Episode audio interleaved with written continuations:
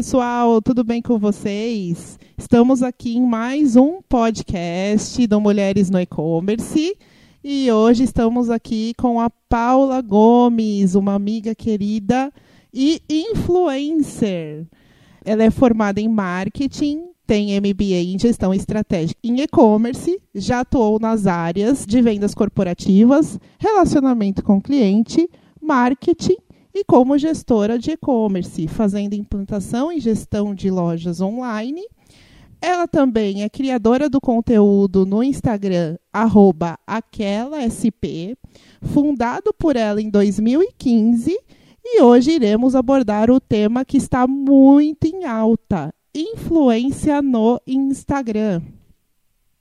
Querida, muito obrigada pela sua presença. Você é demais. A gente já estava batendo um papo aqui antes. É uma pessoa mega, hiper alto astral. Olha, mega, hiper alto astral. E eu queria que você falasse um pouquinho sobre você, sobre a sua carreira. Eu sei que você passou por grandes empresas, se você puder citar um pouquinho tá aí sobre a sua trajetória, eu achei super interessante. E depois a gente vai falar um pouquinho sobre o seu Instagram, sobre a questão da influência, como você ganha dinheiro, como você ajuda os empresários a, a monetizarem com o seu Instagram. E seja muito bem-vinda. Conta um pouquinho pra gente. Tá bom. Primeiro eu quero agradecer, uma honra estar aqui com você, uma pessoa tão maravilhosa. Adoro, adoro mulheres no e-commerce também, então uma honra estar aqui falando com vocês. É, para falar um pouco da, da, minha carreira, óbvio, como todo mundo, eu comecei lá atrás é, com serviços informais, quando eu ainda era adolescente, mas sempre gostei de público. Então, trabalhei na sorveteria da minha irmã, é, atendendo ao público, fazendo bolinha de sorvetes. Até hoje eu faço uma maneiraça. Uau. Uh, e amo sorvete até hoje, para quem pergunta se eu ainda consigo comer sorvete. Ela ainda tem a sorveteria? Tem. Opa. Eu trabalhei lá, fiz vingar. Oh, eu quero ir lá. Pode ir. E aí, é, trabalhei como babá de duas crianças, trabalhei em escolinha infantil, tudo isso antes dos 18 anos. E aí depois, quando eu comecei a minha vida mesmo no mundo corporativo, eu fui trabalhar com vendas de brindes, sabe esses eventos que a gente vai de e-commerce, que sempre dá um copo, uma caneta, enfim, eu comercializava para grandes empresas, para grandes eventos. É, depois disso fui trabalhar na Telefutura, que hoje é Tivit, trabalhei como operadora de call center, olha, vida de guerreiro. Aí fui auditora de call center, trabalhei em back-office, depois me tornei supervisora, então, com uns 20 anos, eu já cuidava de uma equipe com umas 20 pessoas, muitos com o dobro da minha idade. Então, foi algo que me deu bastante gás aí, né, para aprender as diferenças da vida. É, depois de lá, trabalhei no Itaú como agente comercial, então atendia naquela frente, sabe? Quando você chega na agência, eu era aquela pessoa. Aquele que, que fica com não, tinha, jalequinho, posso te ajudar? É, não, tem essas pessoas, mas eu ficava lá dentro, num balcão, fazia abertura de conta, venda de investimentos, uma garota séria. aí depois do, do Itaú eu voltei para essa empresa de brindes, fiquei mais um tempo, aí saí de São Paulo, fui morar no interior, em Bauru, porque eu sou casada, meu marido foi lá a trabalho, ficamos lá três anos, mas a gente morria de saudade de São Paulo, muita saudade. Voltamos, e aí eu voltei trabalhando pela Serasa Experian, então fiquei um bom tempo trabalhando lá, comercializando produtos é, de consultas, esses tradicionais, né? Saber se o nome está sujo ou não. Ai, eu comercializava esse produto, fazia os treinamentos da ferramenta. É, depois fui para o mundo do e-commerce. Aí começou minha trajetória no digital. É, fui convidada a trabalhar na Cacau Show. E aí trabalhei lá por quase dois anos. É, eu tinha um gestor muito bom como gerente de projetos. E junto com ele, a gente tirou o e-commerce do papel e a gente fez algo lindo, porque era uma dificuldade da empresa, na ocasião, colocar esse projeto né, no ar. E a gente fez, e com o nome da Cacau Show, já imagina que até hoje está no ar e é um sucesso. Assim, eu tenho muito carinho pela, pela empresa e pelo projeto que até hoje perdura. É, depois da Cacau Show, fui para a Farmax, que é uma indústria farmacêutica, e lá eu fiz o e-commerce da LG, e aí muitas pessoas não sabem, mas a LG fora do Brasil não comercializa, não comercializa só eletrônicos, tem healthcare. Então, todos aqueles produtos que beauty da Coreia do Sul, essa empresa importou e a gente fez um site de beleza coreana, tudo high professional, muito legal, shampoo, condicionador, máscara, maravilhosos. E aí, quando eu saí de lá, fui fazer um intercâmbio, morei em Chicago por quatro meses, amo de paixão essa cidade. É, voltei para São Você conheceu os muçulmanos, né? Conheci, como eu, assim. Conheci muçulmano, conheci indiano, fiz várias amizades. Ah, e é legal porque no intercâmbio eu brinco que, por acaso, eu também aprendi inglês.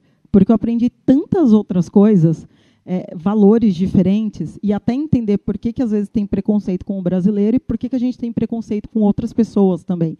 Então, isso foi muito legal. Eu voltei despida de muitas coisas nesse sentido. Então, todo mundo que me pergunta, vale a pena fazer intercâmbio? Eu falo, se você quiser aprender inglês, você aprende em qualquer lugar mas culturalmente falando, o intercâmbio é enriquecedor. Chicago é uma cidade que tem muitas etnias, muitas raças, culturas, religiões, e em um quarteirão você consegue conhecer tipo 20 pessoas diferentes. É muito legal. E aí, quando eu voltei, eu fui atuar num e-commerce que pela primeira vez eu não estava implantando, porque esse da LG da Farmax eu fiz a implantação, da Cacau Show também. Esse foi gestão, que foi na Drogaria Guatemi, que é uma drogaria de luxo de São Paulo. E agora eu estou no maior portal de notícias e eventos é, do segmento de e-commerce. E aí trabalho na área de curadoria, então acaba sendo um pouco também de curadoria de conteúdo, que é muito legal porque eu acabo conhecendo muita gente bacana, é, muitas cabeças pensantes, as melhores e maiores cabeças pensantes. A gente às vezes acaba fazendo uma reunião e é uma MBA em 40 minutos de reunião. Assim, é muito bacana. Ah, que legal. Mas então, no fim das contas, você é uma pessoa do comercial, e hum. que começou no comercial. E aí, aonde foi que despertou em você a ideia de trabalhar com e-commerce e você pensar assim, poxa, é isso que eu quero para minha vida? Na realidade, eu queria sair de vendas, foi ao contrário. Eu sempre fui do comercial, mas eu tinha, um, eu tinha passado por algumas gestões que eu falava, nossa, venda, eu bato meta, mas eu me sacrifico muito. Então, eu queria alguma outra coisa, eu queria dar um direcionamento na minha carreira. E aí o e-commerce meio que me escolheu, porque quando eu fui para Cacau Show, tinha algumas oportunidades lá dentro, e aí identificaram em mim um perfil que poderia ser online. Acredito que também por conta do Instagram, que eu já tinha na época, as pessoas viam que eu tinha essa facilidade e gostava do digital, mas eu tive que aprender tudo do zero. A, a MBA em e-commerce veio posterior ao primeiro e-commerce que eu fiz. Então, a primeira, o primeiro aprendizado foi na Cacau Show, aprendendo no dia a dia, conhecendo o que precisa para ser feito um e-commerce, é, estudando o mercado, indo atrás dos melhores fornecedores, e aí, usando a veia comercial, eu fiz todas as negociações para fazer a implantação de cada e-commerce que eu passei. Mas eu digo que eu acho que eu fui picada pelo bichinho do e-commerce, não foi muito uma escolha, eu queria isso aconteceu e eu abracei e ainda bem que cruzou meu caminho porque foi a melhor opção que eu pude é, fazer. Já estava dentro de você, mas você não sabia disso, Exatamente, né? As pessoas que descobriram isso em você, isso é maravilhoso, é. é. algo que vem da gente de forma natural, né? Exato. Perfeito. E e-commerce tem muito de relacionamento, né? E eu sou uma pessoa de relacionamento definitivamente. É, e o e-commerce o que que é, na verdade? Ele é uma loja, ele Exato. é uma loja dentro do, do digital e é uma loja que você precisa atrair as pessoas, você precisa saber como fazer fazer as pessoas ficarem com, uhum. dentro do conteúdo, como comprarem, etc. Sim. Então, envolve muito relacionamento Exato. comercial. E o relacionamento também com os fornecedores e com as áreas internas da empresa, né? Porque como eu era uma pessoa chave dentro desse processo, tudo que acontecia dentro da empresa, que tinha que acontecer no e-commerce também, sempre era falado comigo, e tudo que eu tinha que fazer, eu precisava comunicar aos fornecedores. Então eu fazia esse meio de campo. E era uma das partes que eu mais gostava, assim. É bem legal. Olha que legal. E aí, eles já descobriram o seu Instagram nessa época? Na realidade, uma pessoa que trabalhava na Cacau Show já me seguia, já me conhecia, a gente tinha um relacionamento já um, de amigo, e aí ele sentiu que eu tinha, mesmo vindo da área corporativa de vendas, e também tinha essa oportunidade na ocasião, ele identificou o viés do e-commerce em mim. E aí eu sou eternamente grata porque foi a melhor escolha. Eu não tive coragem na época de falar vendas corporativa, não. eu não falei, mas ele a gente sabe, né? Tudo acontece quando tem que acontecer. E aí, naquela ocasião, ele falou: embora você tenha toda a sua trajetória com vendas corporativas, que tal o digital? E eu, como uma boa pessoa que não sabe dizer não, falei sim.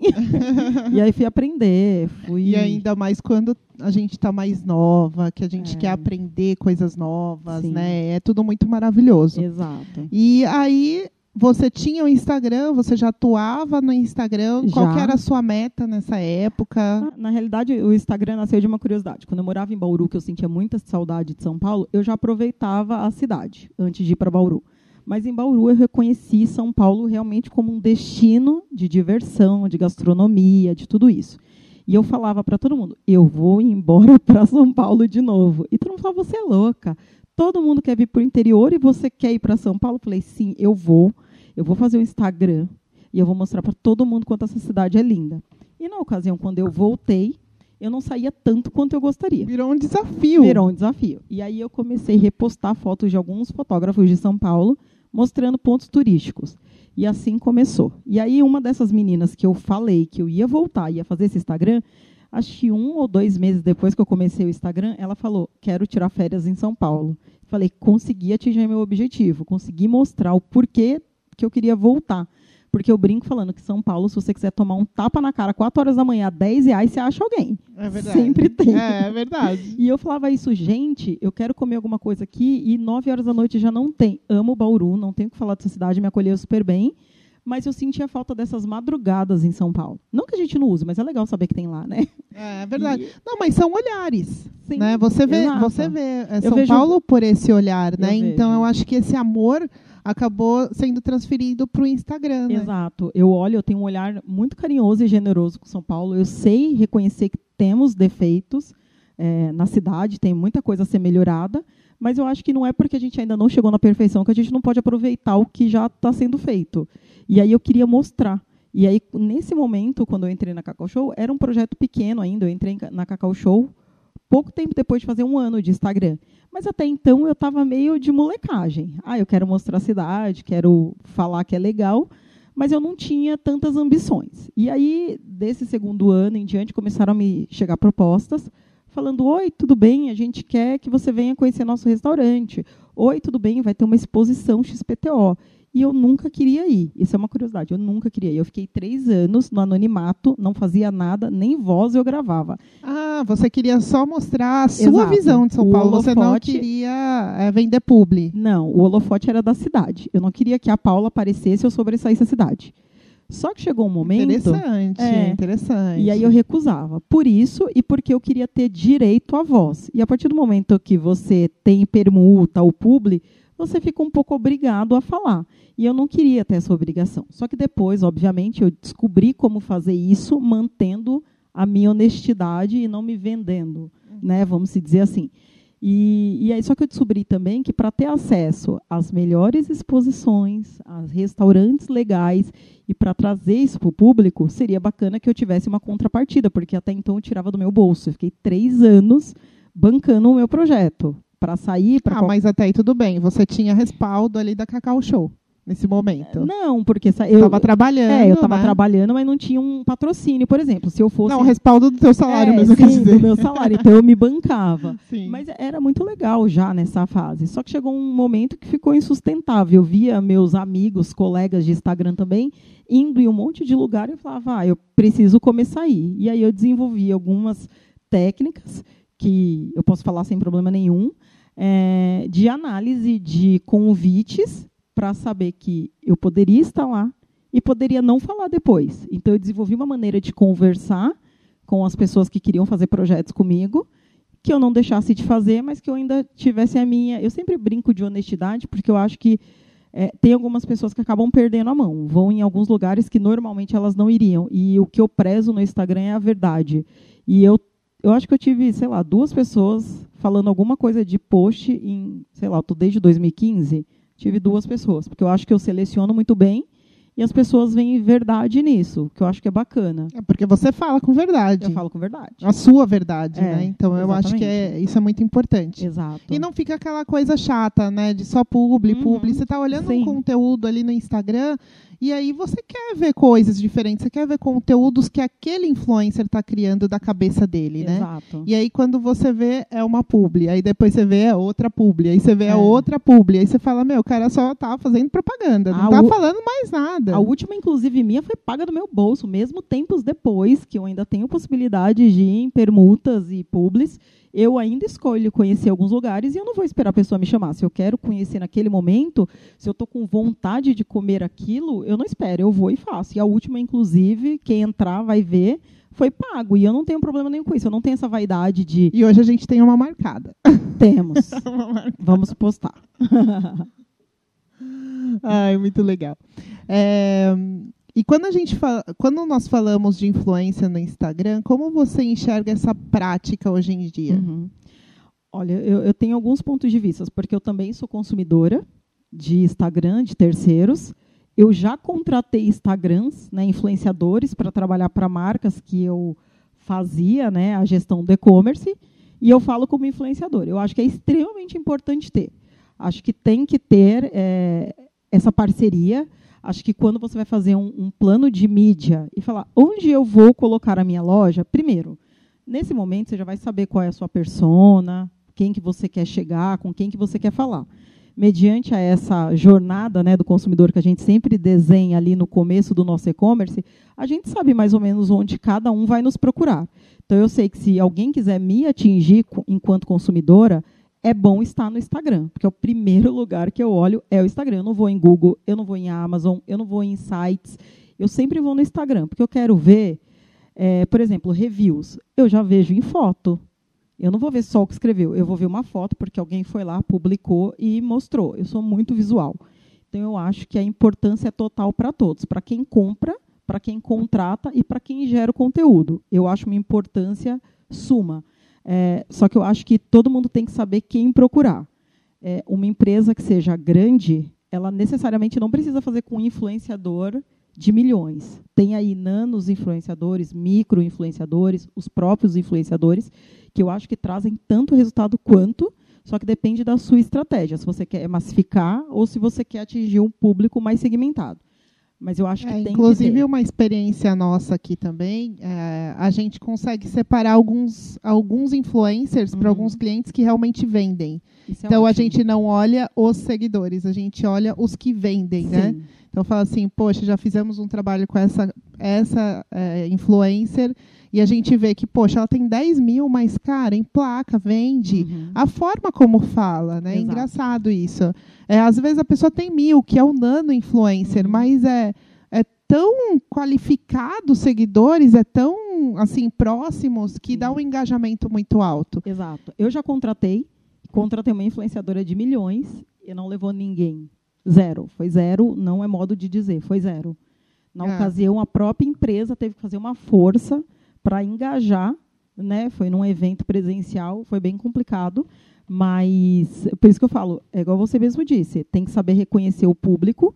E aí, no caso, se você é um intermediador que vai agenciar essa pessoa versus a entrega, tem que saber vender, porque eu acho que hoje eu, Paula, não porque eu me encontro nessa posição, né, dos, na casa dos 20 mil seguidores, mas eu acho que é um, é um dos Instagrams que mais engajam. Eu recebo muita proposta realmente por isso, porque as pessoas veem o número de seguidores versus o que traz de retorno. Então isso é muito bacana. É. A gente tinha uma influenciadora na equipe que uhum. era justamente para ajudar a selecionar, porque é muito difícil você ver. Uhum. Tem aí as ferramentas que você joga lá e vê uhum. taxa de engajamento, a gente consegue puxar isso. Mas é isso que eu falei, né? A questão de você é, conectar pequenos influenciadores com a venda uhum. é algo muito subjetivo. Sim. É algo muito de feeling. E aí essa pessoa que eu tinha na equipe, ela já tinha isso meio que separado, porque ela trabalhava como influenciadora, uhum. acho que ainda trabalha como influenciadora da Centauro. Uhum. Então ela trouxe várias coisas que é, ela aprendeu e de eventos que ela participou na Centauro na época, o que foi muito valioso para gente. É, então aí também. é uma, eu acho que é uma uhum. dica, né, Sim. né, legal para quem está nos ouvindo, que é é pegar influenciadoras que possam trazer outras influenciadoras. No seu caso, uhum. você também traz isso, né? Você Sim. traz vários influenciadores dentro do teu ramo de atuação, uhum. digamos assim, no Instagram, que não é, é voltado ao assunto e-commerce, e uhum. sim é, parte gastronômica, né? Exato. E, e como que isso funciona? Falando daquele comerciante pequeno, que ele quer trazer uhum. isso, ele não sabe como e ele não tem muito budget, não tem muito dinheiro. Eu, eu acredito que assim, as pessoas não sabem tanto né, como funciona, é até bom a gente falar. até para o pequeno é, comerciante, às vezes nem tão pequeno assim, mas ele se considera. Eu acho bacana saber que todo mundo pode contratar um influencer para ajudar. Por quê? É, quando o influencer está num, num range ali, que ele ainda não chegou no 100 mil, muitos fazem tanto permuta, que é a troca do serviço pelo outro serviço, quanto ele aceita um pagamento. Eu faço os dois. É, e dependendo da situação, é, para aparecer no meu Instagram, como eu disse, eu vou em lugares, locais pagos e eu também pago numa boa. É, mas a maioria acaba sendo permuta. Então, tem um restaurante que está começando em São Paulo. Geralmente, o que o comerciante faz, ele não contrata nenhum influenciador, mas ele contrata uma agência que vai cuidar da conta dele, que vai cuidar do visual, às vezes vai fazer outras coisas e também vai ficar a cargo de conseguir um influenciador na melhor maneira possível. E como o budget é sempre apertado para qualquer coisa no digital, né? A gente, é, a gente, sabe que não é tão fácil. E aí ele geralmente ele paga uma agência e a agência entra em contato com a gente em formato de assessoria. Mas tem muito restaurante que o próprio gerente do restaurante entra em contato comigo e fala: olha, tal, eu tô com uma franquia abrindo em São Paulo, ou eu abri um, um negócio em São Paulo, quer fazer uma permuta com a gente? Ou como você trabalha? Eu já entro, né, o modo que eu faço para trabalhar. E engraçado que até esses dias uma menina que ela deu uma bombada de uma hora para outra, ela me mandou uma mensagem falando: "Paula, pelo amor de Deus, me ajuda a selecionar, porque está chegando um monte de interessados em fazer negócio comigo e eu não sei por onde começar". Eu dei dicas até de como ela tinha que receber em casa, se dá o endereço ou não, porque tem isso também. A gente acaba recebendo muitos mimos em casa. E o seu endereço, como que fica? O famoso recebidos. Exato. Eu tenho um outro endereço onde eu mando entregar. Então eu faço assim, mas porque eu sou muito reservada nessa questão. Mas dependendo, se eu já começo a ter uma relação mais afinada com a assessoria, já é uma assessoria que está ali há mais tempo, eu não tenho problema, eu passo meu endereço e recebo em casa. Mas na questão, né, voltando do, do pequeno comerciante, tem alguns que entram em contato comigo, eu acho até que eles ficam surpresos, porque aí eu falo, não, a gente pode fazer através de permuta. Só que aí, obviamente, que eu negocio como vai ser essa permuta, porque tem produtos que são muito. É, o custo-benefício é bom, mas o, o valor agregado para fazer um publi dele acaba sendo menor. Então eu acerto outras, outras questões. Mas todo e qualquer é, comerciante, desde o menor, não só pode fazer, como eu acho que deve fazer, porque ele chega em lugares que sozinho ele não ia chegar. Eu tenho muito engajamento, por exemplo, do Rio de Janeiro, não sei porquê, mas eu tenho. Então, às vezes, uma pessoa que é do Rio, teve esse caso, é, de uma loja de bolos. Os cariocas gostam é, das suas falas. Pois é. Uma loja de bolo maravilhosa do Rio de Janeiro me procurou porque estava abrindo em São Paulo. Eu acho que deve ter sido daí que eles me acharam. E aí já fiz algumas parcerias com eles. E teoricamente não era a tão grande na ocasião. A gente tem um defeito também nesse processo todo, né? Ele quer negociar uma permuta com você, mas ele está apostando e aí ele vai lá e fica assim: "Ah, não deu resultado. Ah, não sei o quê". E às vezes não tem métricas para poder avaliar isso. Uhum. Como você trabalha isso? Olha, tem, eu sou bem difícil de abrir minha métrica para quem faz permuta comigo.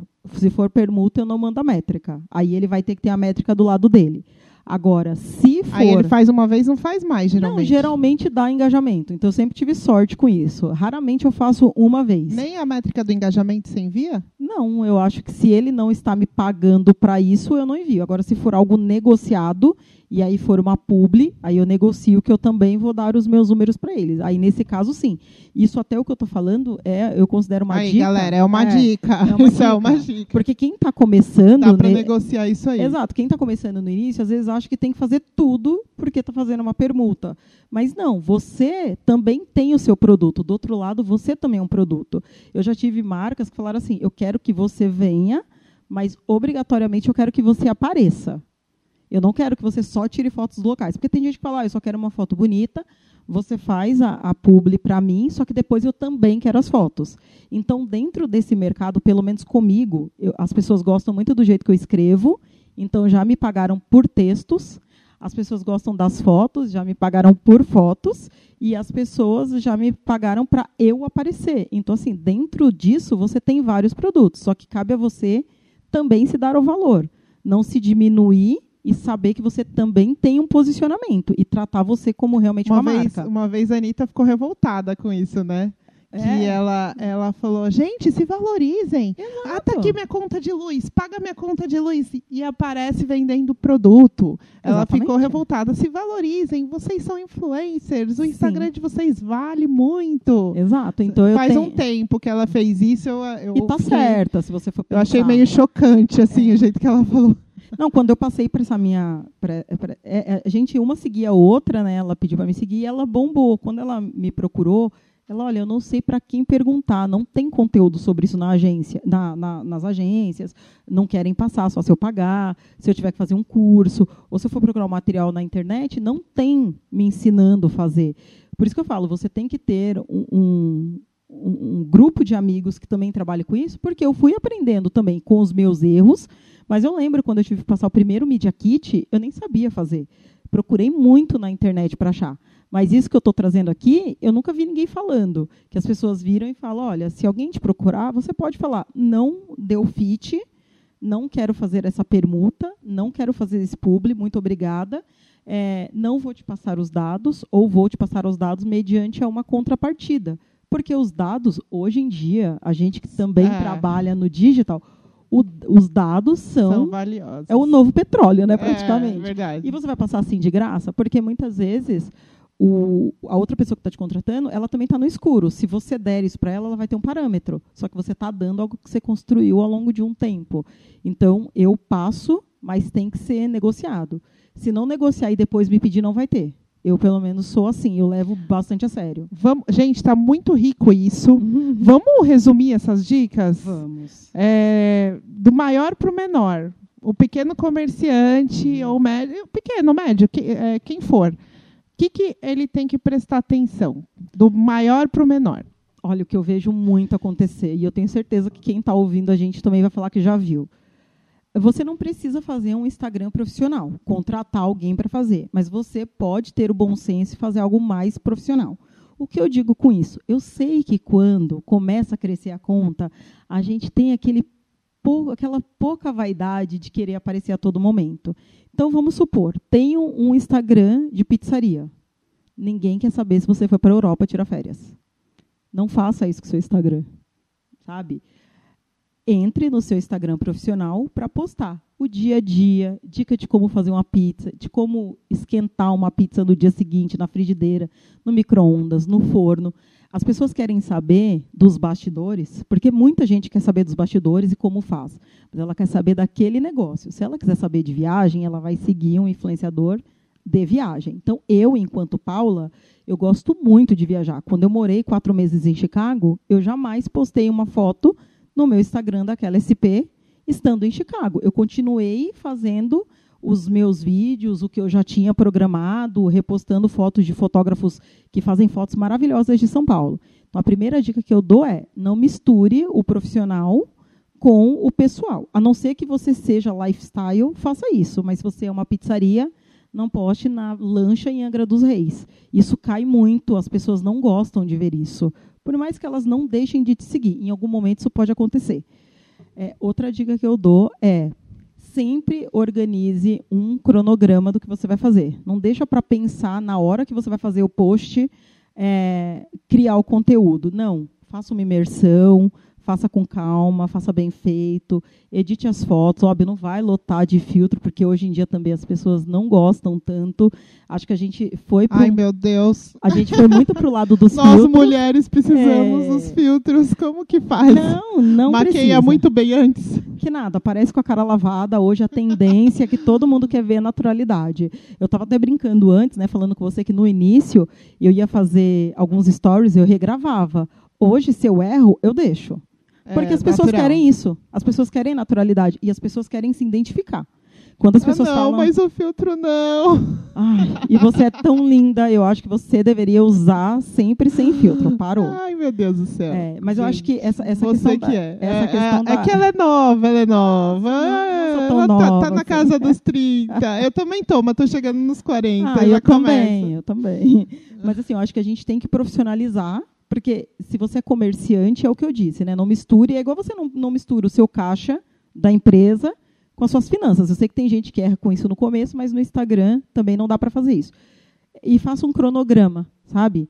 é, na sexta eu vou postar isso, já chamando para o final de semana, na semana eu vou postar outra questão, faça um cronograma. No começo eu pequei com isso, hoje eu aprendi.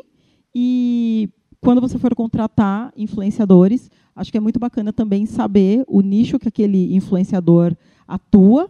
É, você não vai chamar uma menina que só fala de skincare para falar de pizza. Pode até ser, mas assim, não vai pelo número, como você mesmo disse, Wafa. É, encaixe o influenciador também dentro da, da vibe do seu negócio, porque a gente tem que procurar pessoas diferentes para alcançar outros públicos, mas é legal a gente entrar no nosso meio também, porque assim você também encontra outros públicos.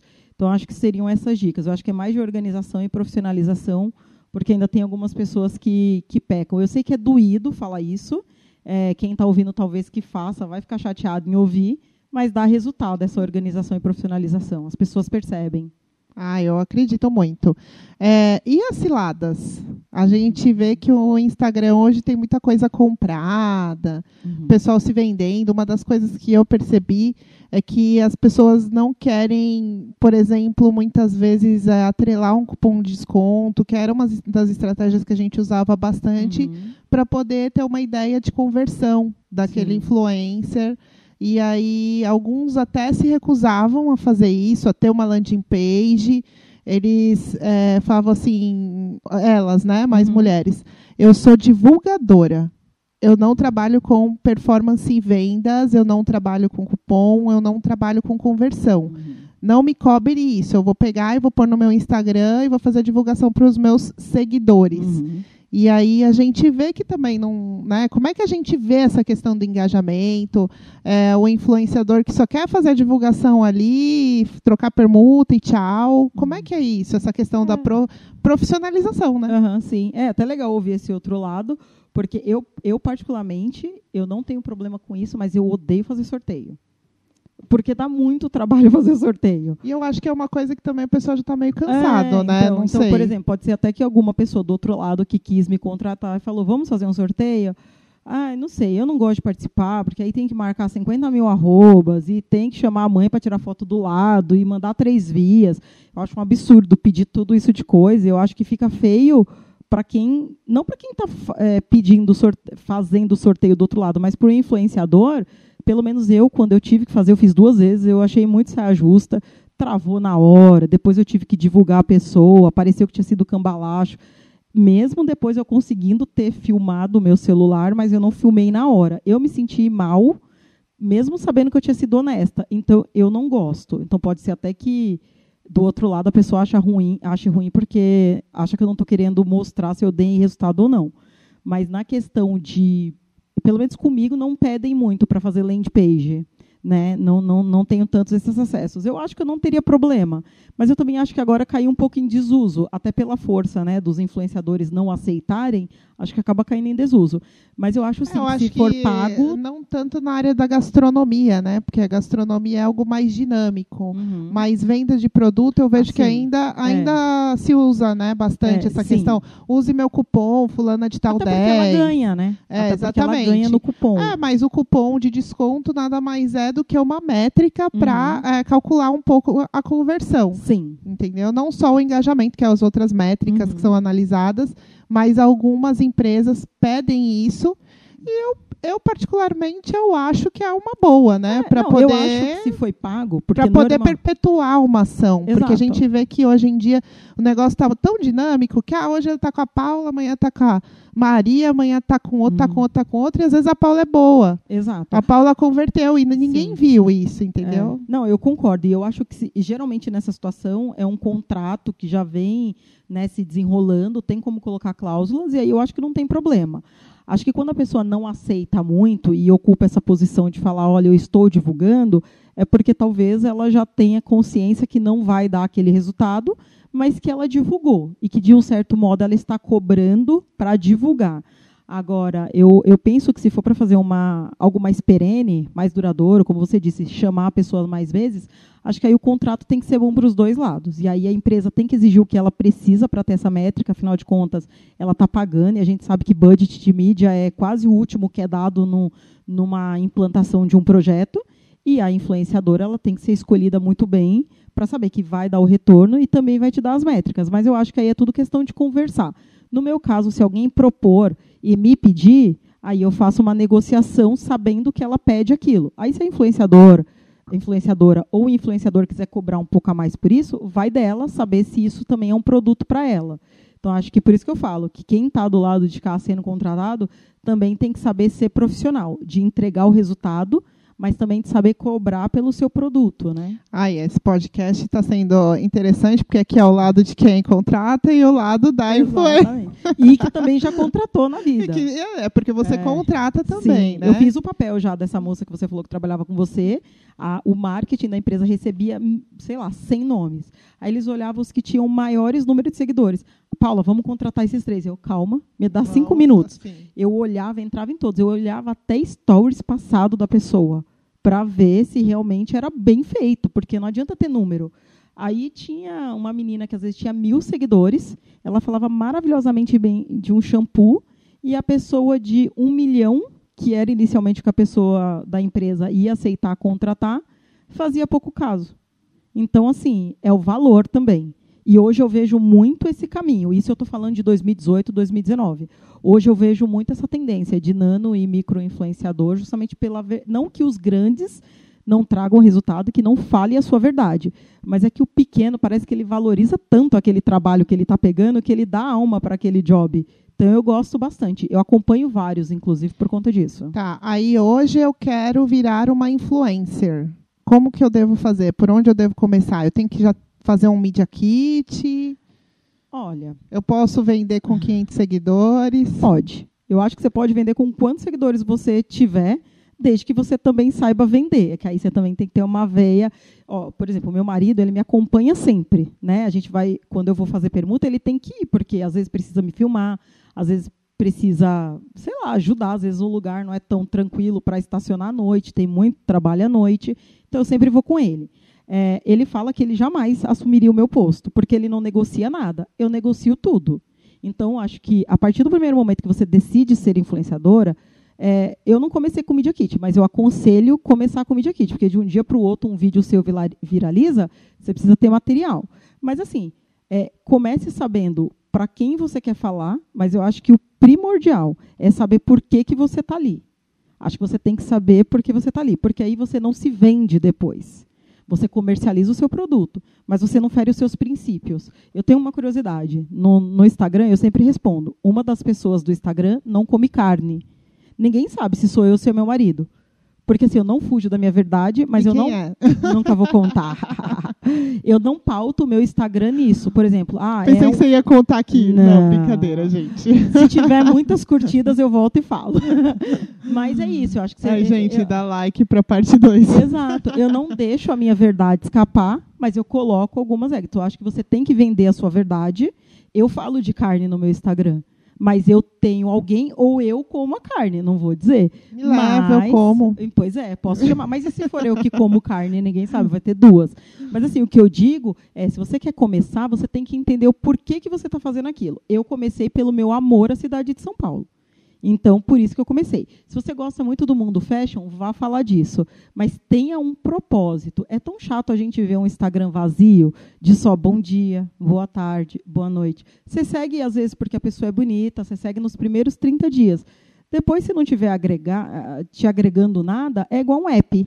Se você baixar um app no seu celular, ele vai ficar ocupando espaço, não tem uso, você tira. Então a pessoa tem ah, que agregar. Inclusive o meu já paga direto.